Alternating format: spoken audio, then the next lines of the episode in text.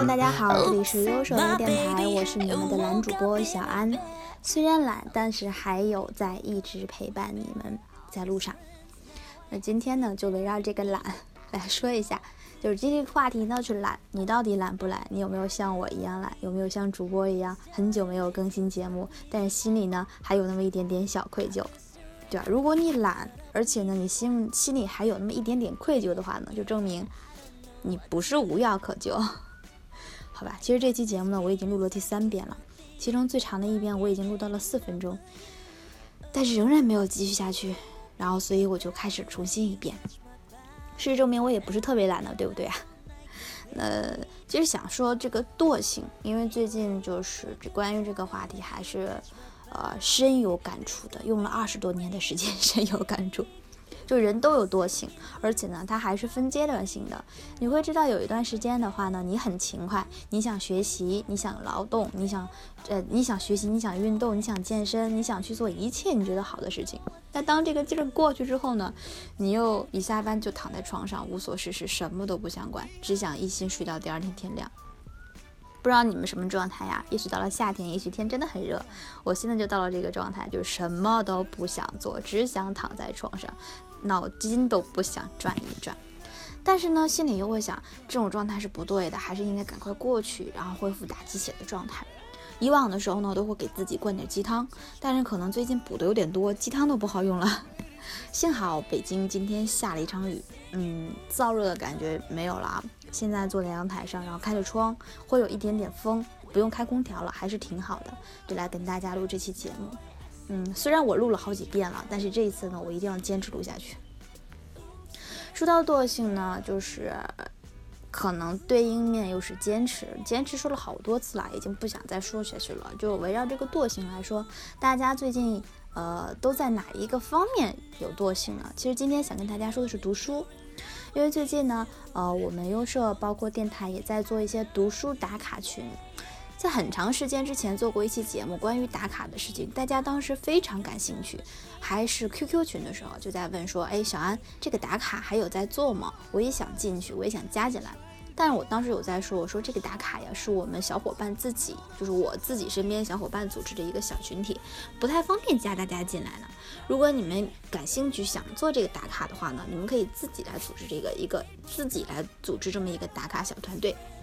那最后呢，我也不知道他们有没有组织起来，但是优社的读书打卡是组织起来了。尤其是最近小安也推荐了很多书嘛，像是最近的这个毕哥的《零基础学优爱》这些好书呢，会我们会搞这么一个打卡团体，那加进这个群里面呢，每天发你的读书进度来督促自己打卡。那据我所知，苗苗还搞了一个这个三十天绘画打手绘打卡。总之，这是一件好事，但是呢，这个好事有的时候也是变成一种负担。为什么有负担？就是人有惰性。第一，最开始的时候呢，小安只在一个群里，就是我们优设电台转过去的那个读书群打卡群。我自认为啊，氛围还是不错的，因为每一天都会有那么多自己的小伙伴把自己的读书进度发到群里面，然后跟大家一起分享。我所印象当中比较深刻的就是，好像很多人都在看这个乔布斯传记，然后包括也有人像我一样在看《人类简史》，或者说看一些。呃，东野圭吾的小说，因为这个打卡群呢，并不限定在设计这个圈子当中。因为虽然我们是设计师，但是我们应该了解方方面面的知识嘛，所以这个打卡群给了大家一种相对轻松和积极向上的氛围。那大家呢，每天都会在这个群里面来打卡，在最开始的时候氛围很浓很浓，但慢慢慢慢呢，就是这个这个这个。这个这个热情就降下来了，就开始吹水，就开始聊吃聊喝聊照片聊聊八卦，就总之就是没有人聊书，就是人的这种惰性其实是很没有办法来改变的，无非就是自己来坚持。那小安在加了越来越多的群之后，发现，哎，我们电台这个群的氛围其实还算是不错了，因为至少每天还有这么些人来坚持去打卡。那从读书这件事情来说啊。呃，很多人买了很多的书，但是呢，这些书连包装都没有拆，是真的。我在一个朋友家里面看到他的书架上很多书，但是几乎有三分之二是没有拆过书封包装，没有拆过这个塑封包装的啊。他说这些书当时可能是为了这个凑单，可能为了免运费啊买了过来，当时是很喜欢的，可能也有一些口袋书。但是呢，买回来之后就放在这儿了。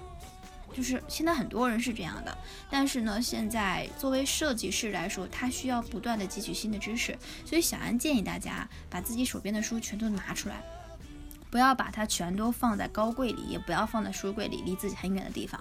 像是我的话呢，我就会在我的枕边、床边、椅子边、桌子边、手边放各种各样的书。就我现在啊，坐在坐在这个窗边嘛，我离我的身体大概有有有半米的距离吧。这边有一二三四五，有五本书，一本编程书，一本心理书，一本 H 五，然后一本 UI，还有一本这个这个人类简史。可能每天晚上不一定每一天晚上我都能拿出一个小时时间来看书，但是我只要躺在床上把手机放下，我就会随手摸一本书，哪怕我看个十分钟，它也是有收获的。因为知识这个东西呢，要怎么说呢，就是。每一类每一件事情之间，万物之间皆有联系。你看了这一眼，可能明天在另外一个地方你就可以用得上。关于看书这件事情啊，呃，纸质书籍不管在多少年之后，这个纸媒都不会过时，它是作为一种知识的传承。所以建议大家还是要把这个书本拿起来。从懒、从惰性这件事情上，第一个要克服的就是看书。你想，你花了这么多钱买了这本书，反而没有去看，这样对于你来说其实损失是很大的。尤其是很多设计类的书籍啊，当你买回来的时候，它的设计内容是很新的，对吧？我们现在设计书籍最缺的是什么？就是最缺最新的知识，最最最前线，包括说，呃，最新的设计潮流的知识。那当这本书在今年印刷完，你在第一时间用优惠价格，或者说这个什么抢先价格，或者说原价买回到身边，你却没有第一时间看，当。这个风潮，当这个新知识已经过时的时候，你才想起来把它去看，这就几乎没有什么用了。很多这种节气性，就是用节气这个词来适不适应呢？很多这种有时间性的这个书啊，你是需要拿来马上去看，并且多看的，并不是所有的书都适合放在柜子里面一直存着的。我很小的时候啊，很小的时候家里就有一本书叫做《上下五千年》，红色包装的，非常非常厚，比我的这个。啊，楼下有一辆车，好吵啊！啊，他终于过去了。说到哪了？这个上下五千年，我很小的时候呢就愿意翻这本书，因为它里面是带画的。虽然我看不懂特别多的文字，但是我可以看画。但我发现从五岁到我二十岁，每一次回到家的时候翻这本书都有不同的体验。小的时候呢是去看画，长大之后呢会去看标题，会去看内容。它每一个章节，每一个小故事啊，现在想起来都是很有意思的。那现在很多你的对世界，包括你对这个社会的认知，都是来源于你从小到大看的这些书和事情，这些小事或小片段，它是可以可以给你的这个记忆里面造成一定一定的这个影响的。所以像那种书，它是可以一直留存在身边，就是不管什么时候你都可以翻一下的。或者说是我们这个交互设计精髓就被我烂尾的这本书啊，就以现在正垫在我的手机下面录节目。这些书是可以你长时间放着，偶尔去翻一下的。但很多书啊，它是需要你拿来之后马上去读，并且说再快速的去读一遍、两遍到三遍。就像我前段时间推荐的那些书一样，因为设计这个知识啊，它是不断在变化的。你只有去快速掌握，并且实际去应用，它才能真正的被你掌握。所以，关于看书这件事情啊，有的书真的不能懒，尤其是关于设计书籍。一旦你拿到手了，或者说你有一些渠道可以看了，那就建议用最快的速度去读一遍、两遍到三遍。三遍有点夸张啊！如果你能在第一遍就是教大家一个看书的方法，已经教过很多遍了。拿到一本书，先翻目录，把目录全都看清楚，分几个章节，分别讲的是什么。看完目录之后呢，你可以从这些目录里面去选择自己比较感兴趣的一章去阅读，因为现在的书啊都有一个。一个优点就是它每一个章节都是独立存在的，大部分书是这样的，就是没有什么太大的前后关系，每一章都独立成个体，你不管怎么去看都是能够衔接得上的。所以先去看目录，从目录里去挑选自己感兴趣的和自己有用的先去看，然后呢翻这本书，用快速的这个翻动，随便翻翻翻，翻到这一页的画也好，字也好，包括标题也好，只要让你感兴趣，你就停下来看。所以用粗读的方式，先把这本书读完之后，再去从头到尾读一遍。如果你有这样的一个时间和韧性的话，把这通过这两种方式把这个书读两遍，这本书就可以放下了，再去读下一本书。有的书不需要你来回的扣，但有的书需要你用不同的方式来去阅读。所以希望大家呢能够克服惰性，把你们那些身边落灰的书全都拿起来，真正的去读。那也欢迎这个听电台的小伙伴呢，在讨论区里面来告诉我说你现在看的书是什么书，包括说看到哪儿了，什么进度。就比如说这本被我垫在手机下面的《交互设计精髓四》，我已经看了一年半了，可是呢，还是只看到了第八章。我觉得我现在再从头看一遍呢，还是会像新的一样。还有手边这个《人类简史》，我昨天又把它从头拿来，又从第一页开始看，现在才看到三十六页。温故而知新，每一遍看都会有新的内容。总之呢，你先拿起来，你先把灰擦掉，先看就是王道。